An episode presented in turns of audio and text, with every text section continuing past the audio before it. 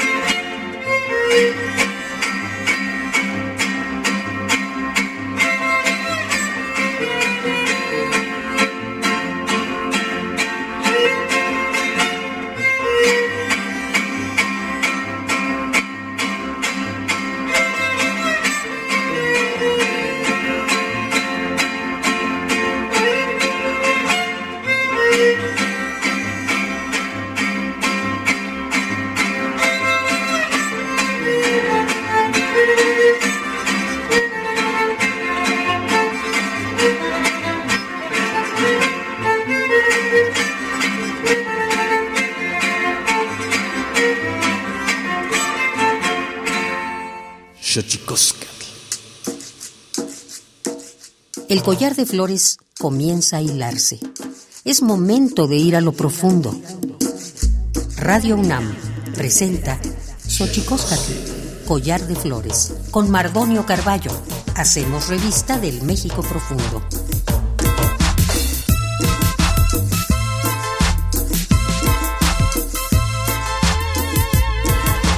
Kenitztoken tatame guananame ichpocame telpocame oquichpilme siguapilme guannochitlen techcaquin pagni huescate postlahtoli tlenigo yetlamach tiancali tocan Universidad Nacional Autónoma de México eh, tojuan tiyolpaquin bambanama tiselice nome tohuampoyoan tlen nopa eh, Tianguis Cultural del Chopo. Eh, hola, ¿qué tal, señoras y señores, niños, niñas, jóvenes, jóvenes y todos y todas aquellos, aquellas que nos escuchan a través de este invento maravilloso que es la radio, la radio de la Universidad Nacional Autónoma de México, la UNAM. Nosotros muy felices de recibirles en esta casa que tiene nombre de Collar de Flores y además eh, muy contentos de recibir a dos amigos del famosísimo Tianguis Cultural del Chopo. Pero antes de que otra cosa ocurra, vamos con nuestra sección que nos recuerda lo bien que lo hacemos en veces, pero sobre todo nos recuerda lo mal que lo hemos hecho. Vamos con las efemérides, nuestras efemérides en derechos humanos. Tonalámatl. Tonalámatl o la ignota efeméride.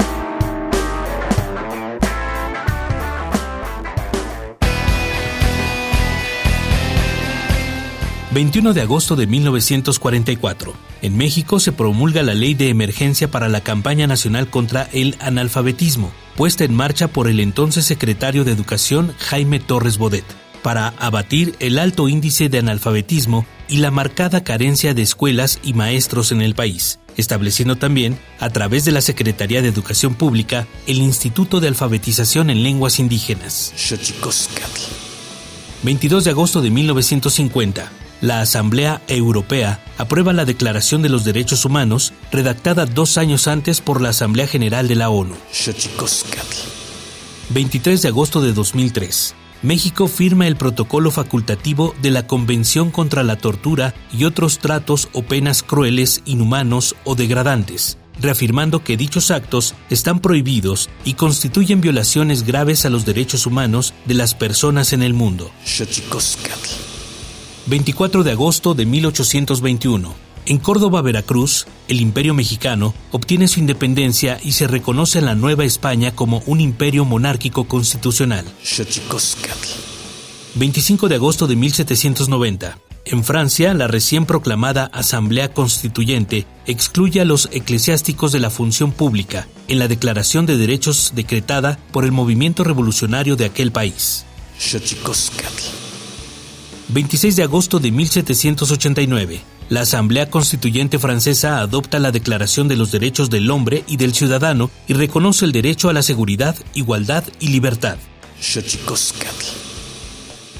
27 de agosto de 1824. En México se constituye la Suprema Corte de Justicia de la Nación, máximo tribunal y cabeza del Poder Judicial de la Federación.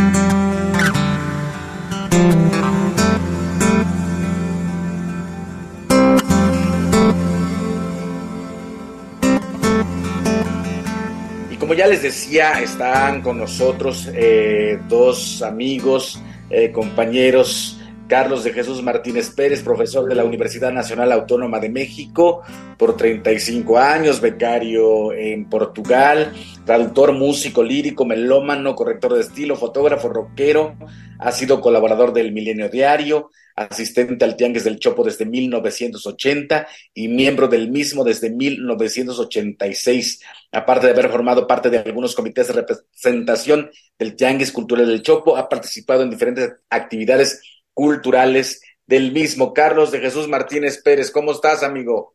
Bien, bien, Mardonio. Qué, qué bueno, qué bueno tenerte aquí en este espacio, también en compañía de César Salas Romero, nacido en el 69, asociado del Tianguis Cultural del Chopo desde el 89, rockero, músico lírico, bajista, cantante, compositor, escritor, promotor, productor y miembro del Comité de Representación Actual del Tianguis Cultural del Chopo AC y Dirección de Programación Artística y Cultural del Tianguis Cultural del Chopo. ¿Cómo estás, César? Bien, muy bien, Mariano, gracias. Te mando gracias por el espacio. Gracias. No, pues pues nada, qué, felices nosotros de estar aquí. Para la gente que nos está escuchando en Xochicosca, el Collar de Flores, Radio UNAM 96.1, había que decirles que como ustedes ya saben, hemos eh, brindado eh, este espacio, hemos abierto los micrófonos para hablar con distintos centros culturales de la Ciudad de México o bien del país. Ya a ustedes eh, seguramente si nos escucha con regularidad sabrá que hemos hablado del Centro Cultural Raíces, hemos hablado de varios espacios que hacen posible eh, que distintas culturas, que distintas, eh, distintas manifestaciones artísticas y culturales eh, tengan cabida en una ciudad tan, tan, tan grande, tan hermosa, tan bellamente monstruosa como es la Ciudad de México. Y hoy vamos a hablar del Tianguis Cultural del Chopo eh, con eh, Carlos de Jesús Martínez Pérez y con César Salas Romero. La importancia de tener espacios para las distintas manifestaciones culturales, entre ellas el rock and roll. Carlos de Jesús Martínez Pérez, ¿cómo nace el Tianguis Cultural del Chopo? Cuéntanos la historia. Sí, Mardonio y eh, auditorio que nos escucha. Eh, bueno, el Tianguis Cultural del Chopo nace en 1980 a partir de una convocatoria para eh, llevar eh, portadas de discos al, al Museo del Chopo, al Museo Universitario del Chopo. esta iniciativa es por parte de Antonio Pantoja, y consistía en cada, cada persona que le gustara el rock llevara sus portadas de rock, las portadas de rock allá al, al, Museo del, del, Chopo, Universitario del Chopo. De ahí eh, empieza a llegar la gente y cuál va siendo la sorpresa que empieza a reunir a una gran cantidad de melómanos, de gente que estaba muy cercana al rock and roll y eh, esos son los inicios del Tianguis Cultural del Chopo. Iniciamos ahí dentro del Museo Universitario del Chopo y posteriormente salimos a la calle. Qué maravilla, también estaría, eh, sería importante eh, hablar como del contexto, estimado César Salas Romero, el contexto en el que en ese momento se encontraba el rock and roll en nuestro país, que, que no era tan bien visto por esos tiempos. Sí, el rock en venía de una, una década, que fue los setentas, una década de marginación para el rock eh, en general. Sí, eh, esta, esta iniciativa que comenta mi compañero se da, eh, pero en base a, bueno, actividades culturales programadas de la, del museo, pero es como si, si hubiera llegado un oasis eh, para todo este, toda esta banda, todos nosotros que anhelábamos o queríamos un espacio que no, no teníamos y, y, se ven, y estaba terminando una década de, represión, una, una, década iniciada por, la, por aquello de Avándaro y, y después toda la marginación que se, se, le dio a la represión hacia, la, hacia los jóvenes que nos gustaba o que nos, o que, eh, sobre todo esa, esa generación que le gustaba el rock, y eh, este movimiento que se da ah, con la iniciativa del museo, eh, que en realidad fue una, se llamó el primer tianguis de la música eh, y de publicaciones independientes. ¿sí? ese fue el verdadero nombre de la actividad que, se, que se suscitó en el, adentro del Museo Universitario del Chopo. Y luego. que duró dos años aproximadamente dos años aproximadamente estuvieron ahí en el, en el Chopo, en el Museo Universitario del Chopo, ¿verdad? En el museo, de hecho de ahí sale, es, de ahí se rescata el nombre, o mantenemos el nombre, porque la, verdadera historia del Tianguis, Tianguis Cultural del Chopo hace, eh, se, se, toma hasta el 88, que, se, que nos, que nos este, constituimos como asociación civil. Eh, la actividad que sale después del museo, el museo decide que ya se acabó, eh, que ya no hay más, eh, dan por terminada la actividad. Eh, era una actividad programada para cuatro sábados, Mardonio, que, se extendió a dos años por el éxito que tuvo. pero llegados los problemas, ya llegaba mucha banda, empezó a suscitarse ahí pues algo de consumo, de la chela, de otras cosas, y sobre todo el museo tenía un, una carga de trabajo porque todo lo que eh, elaboraban los sábados ya era tiempo extra. Como tenían que, tenían que pagar a, personal que, obvio, que estuviera ahí al frente del museo, pues se les empezó a hacer un poco, un poco pesado eso, eh, cargando también toda la cuestión de la banda, que cada vez iba llegando más joven, este, más chavos, más gente, y, se empezó a hacer ahí algo, algo fuerte, ¿no? Entonces, ellos deciden terminar la, la actividad, la dan por terminado en el 82, y, este, y ahí se acaba para ellos. Eh, toda la gente acostumbrada a, ya reunirse los sábados durante dos años, es cuando la misma gente cuando llega y encuentra el museo cerrado, eh, pues ¿qué, ¿qué, pasa con la gente? La gente empieza a, convivir afuera, en la calle, en la banqueta. ¿sí? Ellos, la banda se queda y, y sigue ahí la acción del intercambio, la acción de la convivencia, eh, este, comprando discos, intercambiando, conociéndose. Era un oasis, Mardonio, porque eh, no había un lugar y, veníamos de la llamada, la que te comento, como esta década de represión, y llegar a un lugar en donde encontrábamos a los, a los, a los iguales, ¿sí? A la gente que nos gustaba la música, el rock sobre todo, y sobre todo, fíjate, eh, fue un llamado a la música, fue una, fue una, este, una, convocatoria de la música, pero aquí lo que, lo que, lo que más eh, predominó fue el rock, la música de rock. Fue por eso que el, rock empezó a agarrar este, fuerza en esa actividad. Pero en aquellos tiempos no éramos el Tianguis Cultural del Chopo, decíamos el Chopo, decíamos vamos al Chopo, güey. Y, este, eh, y a partir del 82 es donde empieza la llamada, el llamado éxodo del Chopo, porque eh, deambula el Chopo por diversas partes de la ciudad, hasta el 88, que llegamos a la calle de Aldama, nuestra actual dirección, y a partir de ahí ya tenemos 34, 35 años en esa calle, pero sí hubo un lapso en que el Chopo era el Chopo, era el Chopo. Cuando comenzamos a, eso sí, que quede clarito, eh, cuando comenzamos a llamarnos Tianguis Cultural del Chopo, es porque ya estábamos constituidos eh, de manera oficial como asociación civil. Claro, porque ahora tienen un, ahora es una AC, ¿verdad? Exactamente, sí, así es, es más, por ahí más o menos la historia, toda la aventura que, se, que el Chopo suscita desde que sale del museo, eh, y toda esta aventura hasta el 88 en la calle de Aldama fue una serie de percances, de aventuras de, resistencia, de organización, eh, eh, fue también parte de la historia, ¿no? Entonces creo que ahí es donde el Chopo se va forjando y ya cuando llega a, este domicilio que tenemos ahorita, se constituye como asociación civil y es cuando realmente el Chopo ya empieza a hacer una, una real labor, ¿no? Este, digo, más, más, este, ya más ordenada, pues, entre comillas, ¿no? Porque estando en la calle, estando en la calle, pues tendremos que estamos al, se estuvo siempre al, margen de todo lo que eh, concibe estar en la calle, ¿no? Las precauciones, la seguridad, este, la organización, eh, los riesgos, eh, problemas con vecinos, con las autoridades, muchas cosas que el Chopo este, bueno, resistió y este, hizo bien a tomar buenas decisiones para, que el espacio siguiera funcionando, ¿no?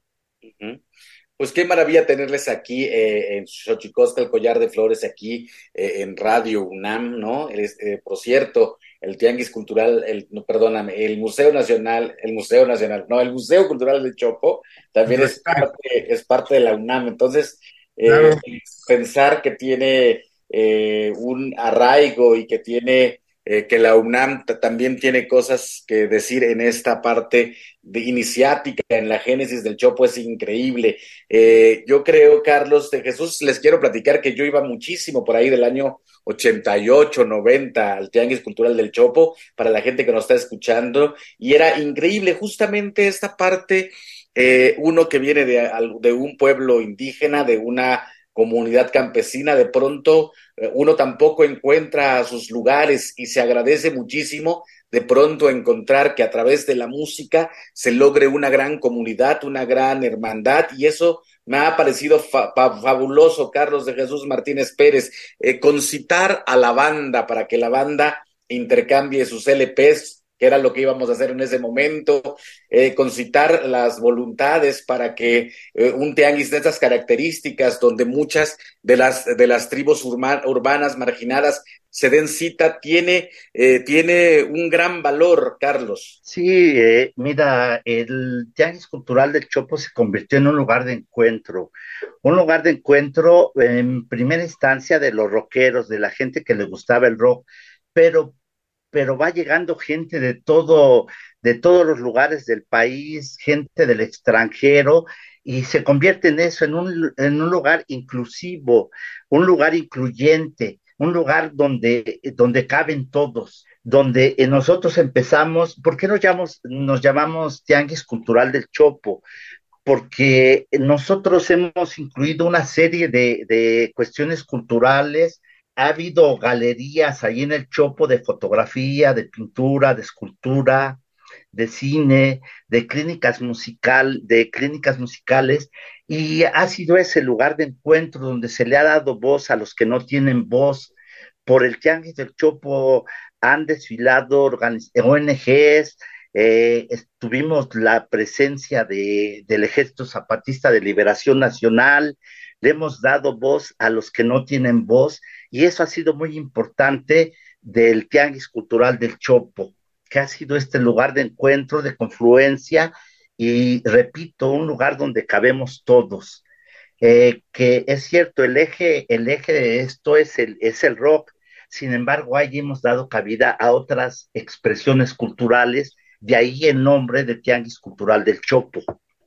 Fíjate que ahora que mencionas, ahora que mencionas eh, Carlos de Jesús Martínez Pérez, ahora que mencionas esto, el, recibimiento del Ejército Zapatista de Liberación Nacional por allá eh, en el Chopo, también es importante esto que enuncias, ¿no? o sea, un espacio, el Chopo es un espacio donde tienen cabida manifestaciones culturales eh, de todo tipo. Eh, como bien dices, si bien eh, los concita la música, también es importante decir que es un espacio como ese sueño zapatista, que es el, changuis, el Tianguis del Chopo es como el lugar donde quepan muchos mundos. Seguimos aquí en Xochicosca, el collar de flores. Vamos a nuestra sección dedicada a develar los secretos de los idiomas, porque los idiomas tienen sus secretos. Tlachtolcuepa. Xochicoscatl. El Instituto Nacional de Lenguas Indígenas presenta Tlachtolcuepa, o la palabra de la semana.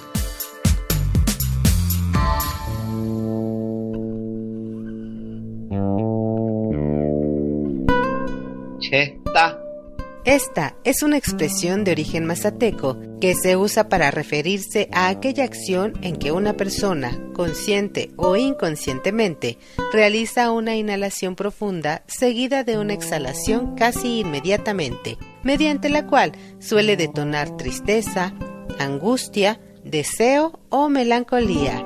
Nos referimos a suspirar. El vocablo cheta proviene de la variante lingüística mazateca del norte, la cual se habla en la región de Santa María Chilchotla, Oaxaca, y forma parte de la familia lingüística otomangue, la más grande y diversificada de México. De acuerdo con el Catálogo de Lenguas Indígenas Nacionales, editado en 2008, la lengua mazateca se habla en los estados de Oaxaca, Veracruz y Puebla. Tiene 16 variantes lingüísticas y cuenta con cerca de 350.000 hablantes mayores de 3 años.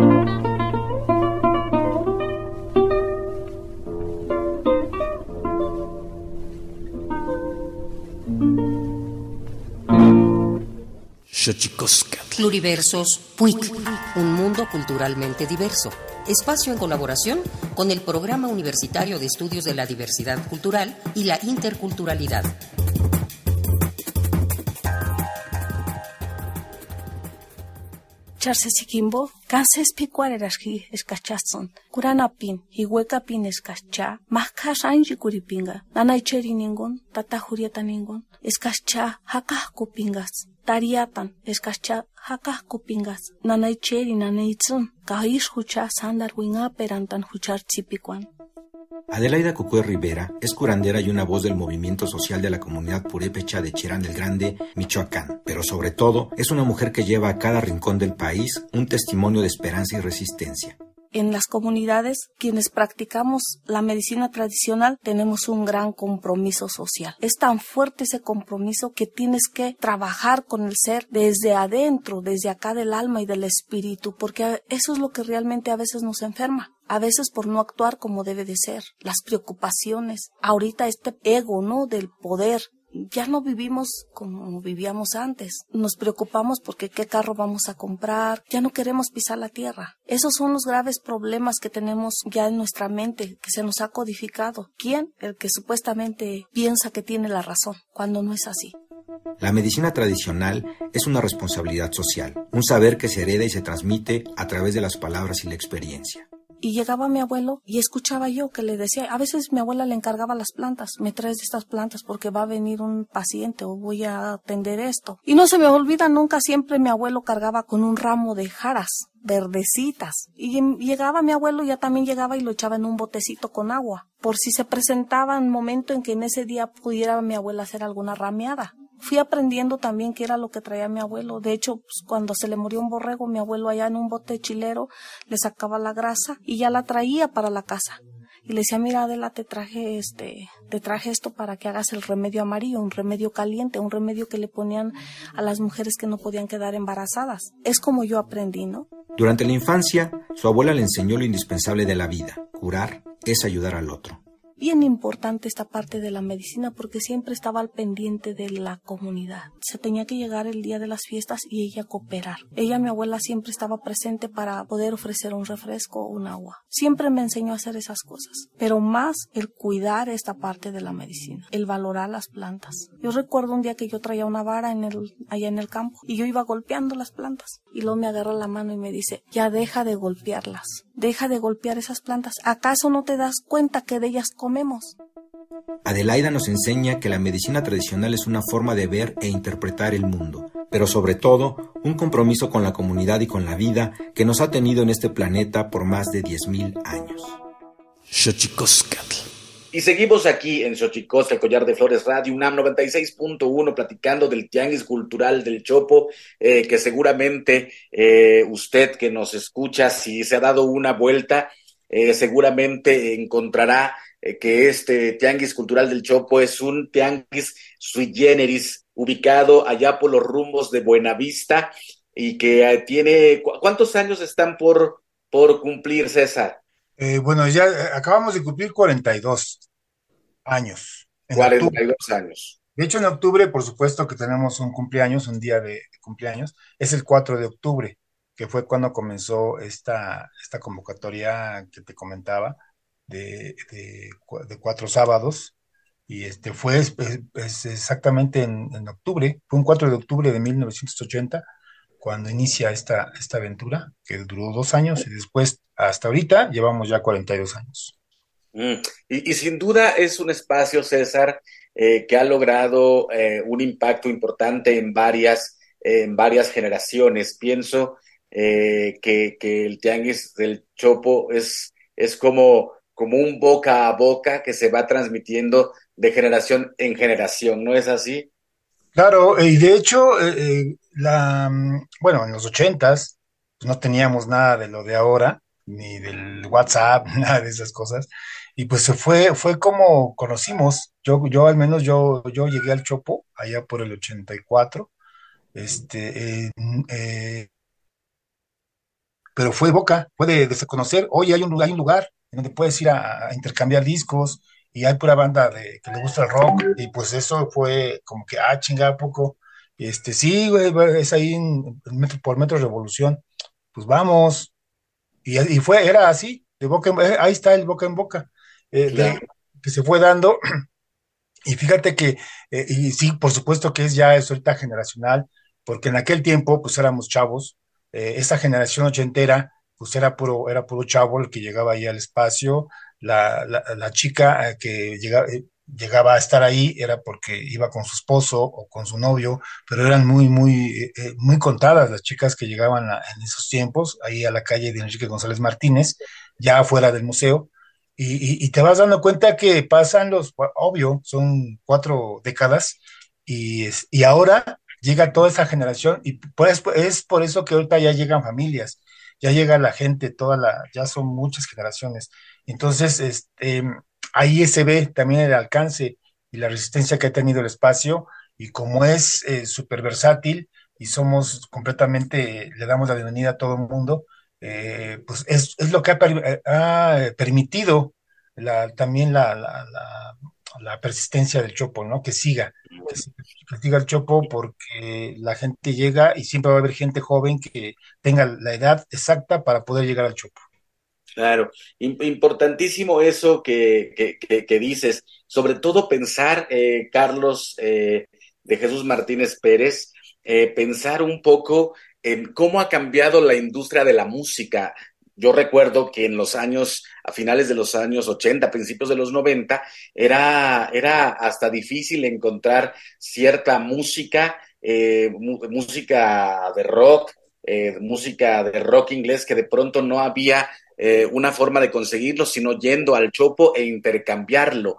Ahora ha cambiado la industria musical, con el asunto de las plataformas digitales, pero nosotros pasamos, nuestra generación, acusando mi edad también para la gente que nos está escuchando, pasamos eh, de los LPs, de los cassettes al CD y vimos llegar las plataformas digitales. ¿Ha cambiado? ¿Qué impacto ha tenido el cambio en la industria de la música, Carlos, en el Tianguis Cultural del Chopo? Sí, ha sido un cambio así radical eh, como mencionabas, bueno, desde que llegamos al Tianguis del Chopo, pues empezamos con el, con los Tender Play, con, y, fue, fuimos cambiando poco a poco, pasamos al CD. En el Tianguis del Chopo se conseguían cosas rarísimas. Había gente del Tianguis del Chopo que se iba a Europa, se iba a Asia, se iba a varios países a conseguir material y nada más lo conseguías en el Tianguis Cultural del Chopo actualmente, bueno, nos, se puede decir, en cierta forma nos ha comido la tecnología. Ahora los chicos pues ya lo tienen todo en sus, en sus aparatos, ¿no? Lo tienen en su celular y ha sido un gran reto para nosotros ese reinventarnos, ese reinventarnos, qué hacer actualmente ante ya el poco consumo de, de los productos rockeros ha, ha sido, eh, ha sido un, un, golpe fuerte para, para el Tianguis Cultural de Chopo, sin embargo, pues ahí estamos, seguimos resistiendo, se, eh, ahora ya que nuevamente regresa el vinil, bueno, los compañeros que ya tenían guardado todo ese material, nuevamente lo están ofertando en el Tianguis Cultural del Chopo. Y pues ahí estamos, a pesar de todo esto, a pesar de todos estos avances tecnológicos, continuamos continuamos dando la batalla, Mardonio. No, y una cosa, Carlos, que no, para la gente que nos está escuchando aquí, Xochicosca, el collar de flores, eh, acompañamos al maestro Memo Briseño, Guillermo Briseño, a dar un concierto por allá en el Tianguis Cultural del Chopo. Eh, eh, eso, ¿cuándo comenzaron esas actividades musicales, Carlos? Eh, prácticamente desde que llegamos a la, a la, a la calle de Aldama, ahí empezó a funcionar lo que denominamos Radio Chopo. ¿Por qué se llama Radio Chopo? Porque tuvimos, eh, tuvimos diferentes programas en la radio, en el IMER, eh, donde, eh, del Tianguis Cultural del Chopo, que se llamaba Radio Chopo. Entonces, prácticamente desde que llegamos a la calle de Aldama empezamos a funcionar a, a, darle eh, viabilidad a este, a este proyecto de, de, Radio Chopo. Y de ahí se han presentado miles, no cientos, sino miles de grupos, tanto nacionales como internacionales. Sí, es, es importantísimo esto que, que estás diciendo, porque eh, yo recuerdo también para la gente que, in, insisto, acusando mi edad, cuando los conciertos en la Ciudad de México eran absolutamente imposibles. Yo recuerdo, no sé si en el año 90, que vino Inexcess por acá, y antes había venido Rod Stewart a Querétaro, y, poco a poco se fue, se fue abriendo eh, espacios, se fueron abriendo espacios eh, para esta música que había sido estigmatizada y el Chopo ha tenido mucho, mucho que ver con esto. ¿Cómo hacer César Salas Romero eh, para que las distintas tribus urbanas, como se le ha dado en llamar, convivan en un mismo espacio? Porque lo mismo vemos a los punks con, la, con la gente rockera, con otro tipo de expresiones musicales convivir en un mismo espacio? Eh, creo que mm, es por, por experiencia de calle, ¿sí? Eh, casi me atrevo a decir que la mayoría de los que somos parte del Chopo, pues ahora sí que eh, tenemos, tenemos calle. Y, en aquellos tiempos, y, de, y venir de una, de una este, generación represora o represiva, que fue represora, y los ochentas que también todavía fueron fuertes en cuestión de la represión, aunque ya había dado el boom del rock completamente, es la década más hermosa de la música, eh, esa década de los ochentas, y pero ah, todavía sufrimos mucha represión, aquellos que traemos el pelo largo, aquellos que nos vestíamos diferente, que pensábamos diferente, eh, que teníamos opiniones diferentes, que defendíamos ciertas cosas, la justicia social, ¿no? la naturaleza, cosas de esas, teníamos problemas fuertes con la autoridad este, y, este, y desde aquel tiempo eh, eh, para acá, pues este, ha, sido, ha sido esa parte este, que, que se ha, que este, abierto, ¿no? Y, que, ha sido importante para poder este, vaya, prevalecer también, ¿no? En esto, en esto de lo, de lo, de lo generacional. Y en el caso de toda esta gente, que, que nueva gente, que llega y que ha llegado al Chopo y que va llegando al Chopo, eh, siempre eh, se, comentó desde que ya era una, era una asociación civil y también por la experiencia del Chopo en la calle, con toda la, el, entender que tenemos que cohabitar con los vecinos, que tenemos que entender las, las, leyes de las autoridades eh, y, bajarle un poquito la guardia para poder prevalecer, entendimos que tenía que haber una, una comunión, que tenía que haber pues este, convivencia sana, que tenía que haber, tenía que haber tolerancia. La colectividad, ¿no? Y la colectividad tomando la calle. Entonces, entonces como Chopo ya organizado, como Chopo ya organizado, es de nuestras características que tuvimos, que tenemos como ley, ¿sí? En el Chopo, este, todo el mundo se respeta, en el Chopo hay tolerancia, en el Chopo, este, eh, no puedes eh, confrontarte eh, porque tienes estilo diferente de música, no basta, ya, ya, ya estábamos cansados de la represión autoritaria, de, de, tantos, este, de tanta represión eh, eh, priista y todos esos políticos, o todas esas épocas políticas fuertes, y decíamos, ¿por qué? ¿Por qué vamos a empezar a pelearnos entre nosotros?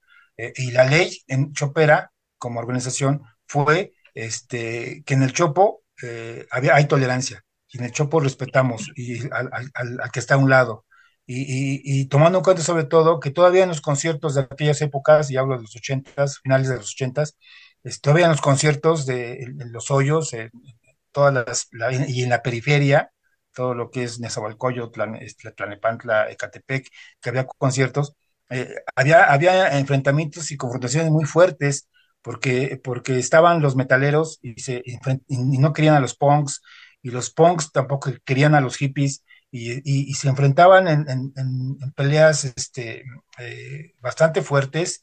Eh, yo tuve la, no la oportunidad, sino viví ese tipo de experiencias y es cuando dices, no podemos estar eh, gente que tenemos ideales parecidos este, vaya, e, este... Estarnos peleando. Estarnos peleando, estarnos matando entre nosotros cuando, cuando tenemos las ideas parecidas. Esa, toda esa experiencia, por eso te, te digo que, que es experiencia de calle, este, eh, la, la, la, venimos a dejar en el Chopo, ya como organizativamente, y, y, ha, sido una de las características que más ha, ha, ha funcionado y ha permitido que el Chopo prevalezca, porque ese respeto que se da para toda la gente que llega, que entra. En el Chopo nunca vas a ver una confrontación y puedes ver este, paseando a un punk a un lado de un heavy metalero o un blusero al lado de un progresivo, ¿sí? O un gótico, o un dark, eh, a un, al lado, pasando a un lado de un punk, y no tiene que haber problemas. Y así, y la gente lo ha entendido durante todo el tiempo, y creo que eso, eso es parte bien importante y de lo que hablamos, de que, de que es un lugar de encuentro y de, y de, y de, y de, y de cultura, ¿no? Porque finalmente, sin pretender... Y parte, y, y parte de la magia del chopo, ¿no? Sí, finalmente, sin pretenderlo, creamos todo este, este mundo, este mundo que, que, que surge los sábados y, en la mañana y es como una ciudad, Mardonio, es como una ciudad.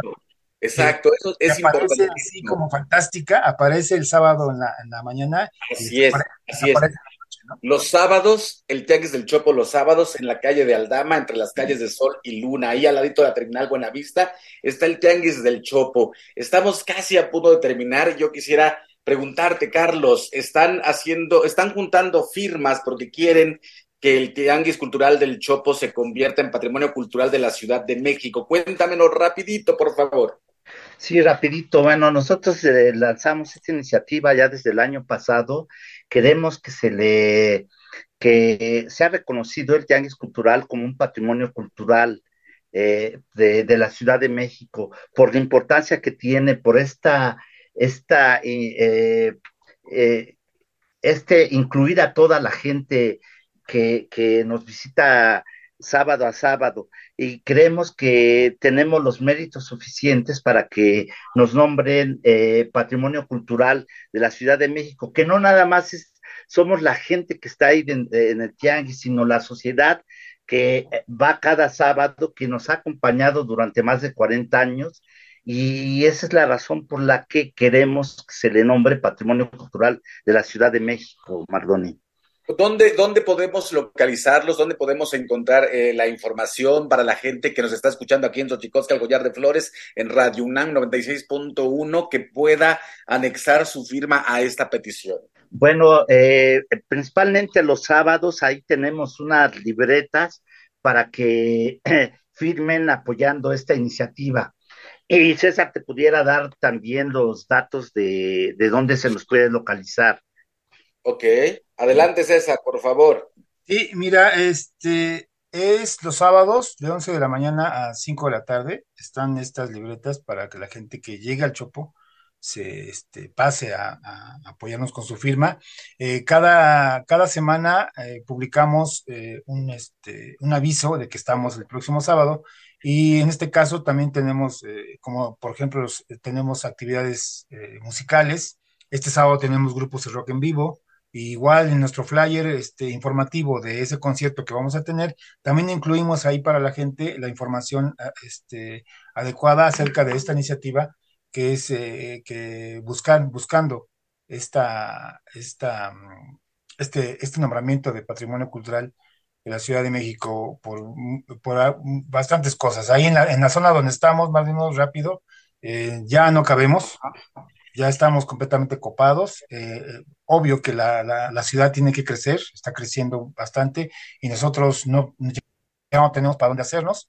Tenemos ahorita problemas, tenemos problemas, este, un problema de invasión de otro comercio, eh, y perdón, lo tengo que decir, este, impuesto por la alcaldía a Cuauhtémoc, tenemos problemas fuertes ahí, y definitivamente ya no queremos confrontar, ya no queremos este, gastar, desgastarnos, eh, preferimos irnos por el otro lado, preocuparnos por lo que queremos hacer, por las plataformas este, para toda la gente que eh, artística, todo, todo, el talento artístico, toda la gente, como dice mi compañero, la gente que no tiene voz, eh, nos queremos preocupar por ese lado eh, y por eso estamos buscando esta, este nombramiento, no por pretensión, no porque lo que sea, creemos que somos un espacio en donde la gente puede llegar a expresarse, puede llegar a conocer, a conocerse, y necesitamos espacio, necesitamos el lugar este, digno y, con, con, garantías de seguridad y de esparcimiento y, de creatividad para el público asistente, para nosotros mismos y para poder hacer nuestra labor comercial y cultural de manera holgada y poderle darle y ofrecerle a la gente eh, estas garantías, repito, para, para, para, que la gente entienda el, el, proyecto Tianguis Cultural del Chopo y, y, realmente aproveche la plataforma que somos, ¿no?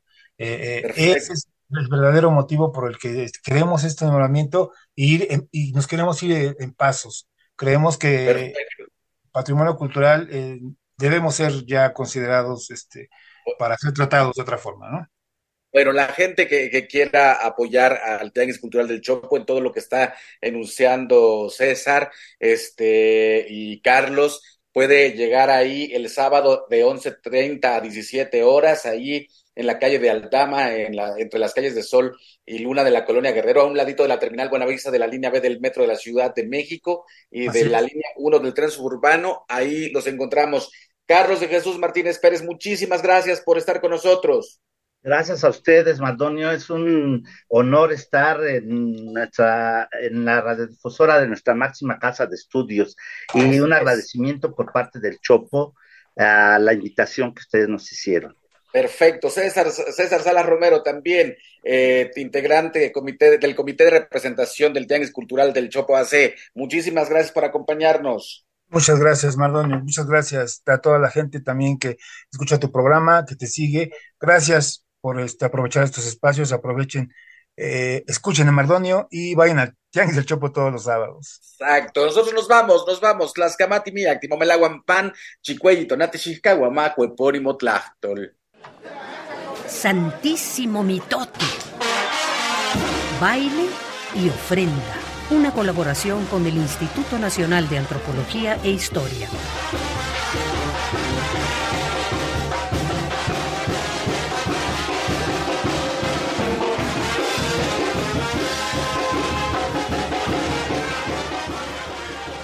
Buen día, soy Benjamín Murataya. Desde la fonoteca de Lina les saludo para brindarles algunos datos sobre las piezas que presentamos el día de hoy.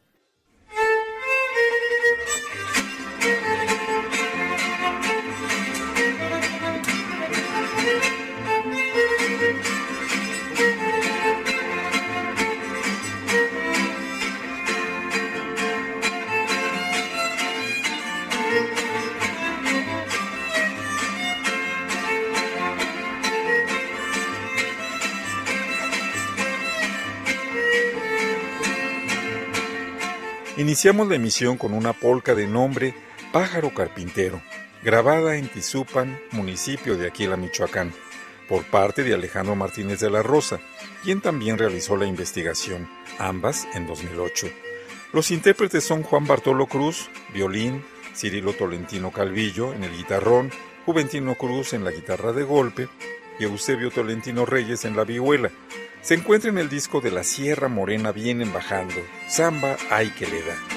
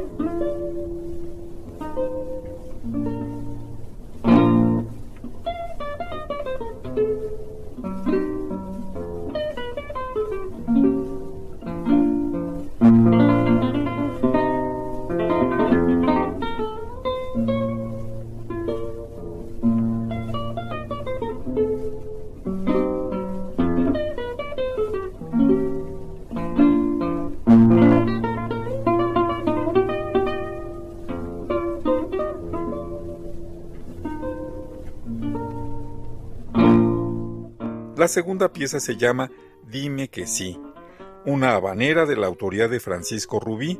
La interpreta Francisco Salinas en la guitarra. La edición de audio corrió a cargo de Javier Cortés Figueroa y la coordinación de investigación fue de Anastasia Guzmán. Se encuentra en el disco Guitarra Mexicana, Tiempos y Espacios del Alma Mía.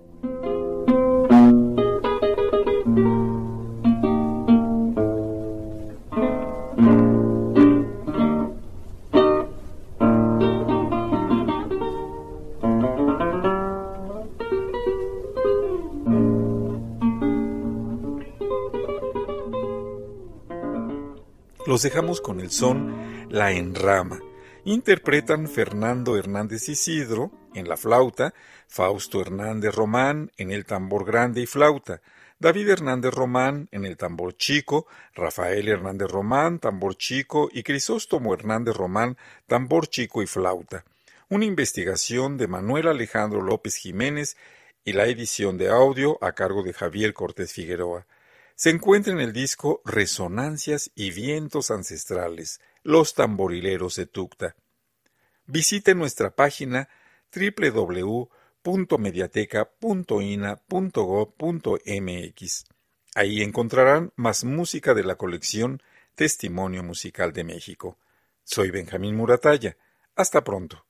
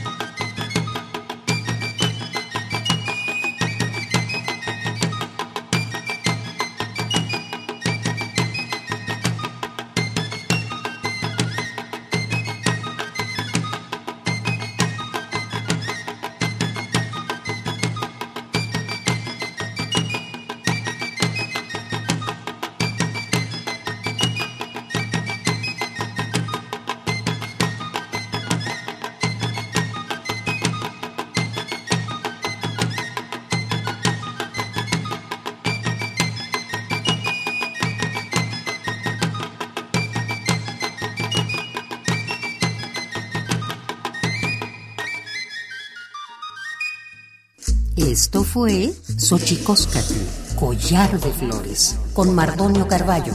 Hacemos revista del México Profundo. Una producción de Radio UNAM. Experiencia sonora.